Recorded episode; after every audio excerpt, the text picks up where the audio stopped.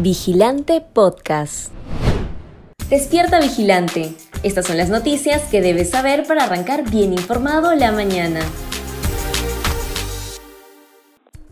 Comercios, restaurantes, hoteles y transporte continúan paralizados por conflicto social.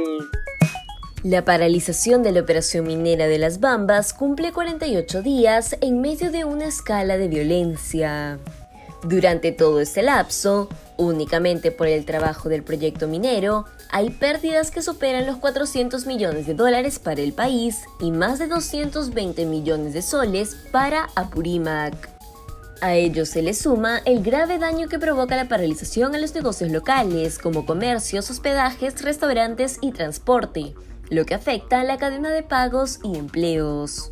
Además, según comentaron los propios emprendedores y empresarios de la región, han tenido que despedir a una gran cantidad de personal.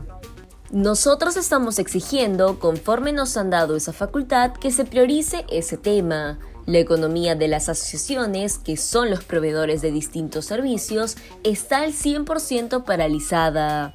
Cada emprendedor puede tener de 30 a 80 trabajadores, que son el sustento de sus familias. Somos de las asociaciones de hoteles, restaurantes, lavanderías, transportes y servicios generales y otros, además de emprendedores independientes. Dijo Sandra Guzmán, vocera de varias asociaciones de comerciantes. En los últimos 12 meses, la inflación llegó a 8.09%, la más alta en 24 años. El Instituto Nacional de Estadística e Informática reportó que la inflación, la cual mide el alza de precios al consumidor, llegó a 8.09% en Lima Metropolitana en los últimos 12 meses.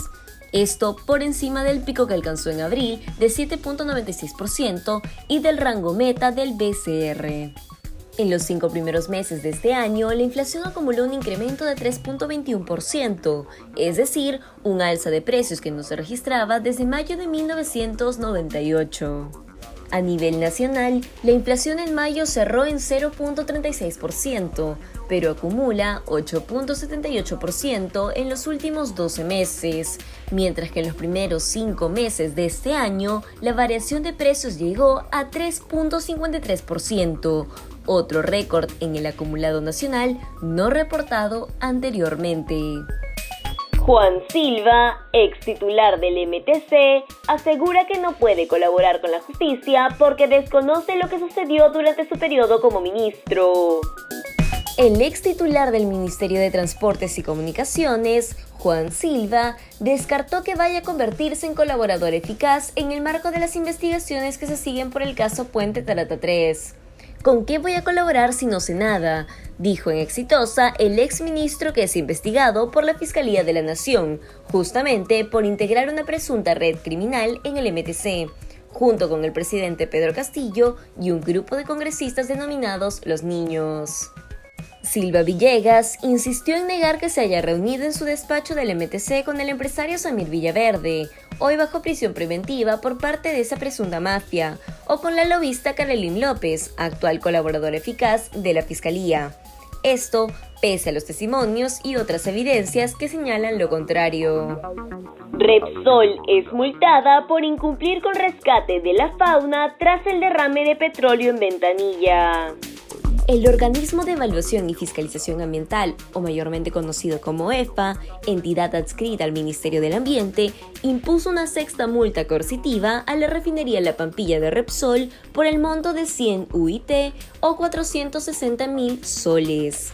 Esto ante el incumplimiento del patrullaje, rescate, limpieza y custodia temporal de la fauna afectada en las áreas naturales protegidas, ecosistemas frágiles y otras áreas afectadas por el derrame de petróleo. Repsol afirmó que el derrame de petróleo en las playas de Ventanilla, ocurrido el sábado 15 de enero por la tarde, fue de menos de un barril. Exactamente, dijeron que se trataba de 0,16 barriles. Sin embargo, el 18 de enero, el Ministerio del Ambiente aclaró que fueron 5.999 mil barriles de crudo más de los que mencionó la empresa, es decir, 6.000. Esto es equivalente a 25.000 galones de petróleo vertidos en el mar. Agricultores anuncian paro agrario para el 9 de junio. Los pequeños y grandes agricultores de Ancash confirmaron que el próximo jueves 9 de junio iniciarán un paro agrario por el alza de los fertilizantes. Los miembros de los gremios y asociaciones del sector aseguraron que esta medida se llevará a cabo para solicitar que el gobierno de turno subsidie el costo de la campaña agrícola 2022-2024 pero también esperan que simplemente un nuevo reactiva Perú. De acuerdo al testimonio de los agricultores de la región, esta iniciativa viene siendo organizada para exigirle al gobierno su apoyo durante esta nueva campaña de siembra y cosecha. Ellos esperan que la gestión de Pedro Castillo subsidie el precio de los abonos químicos.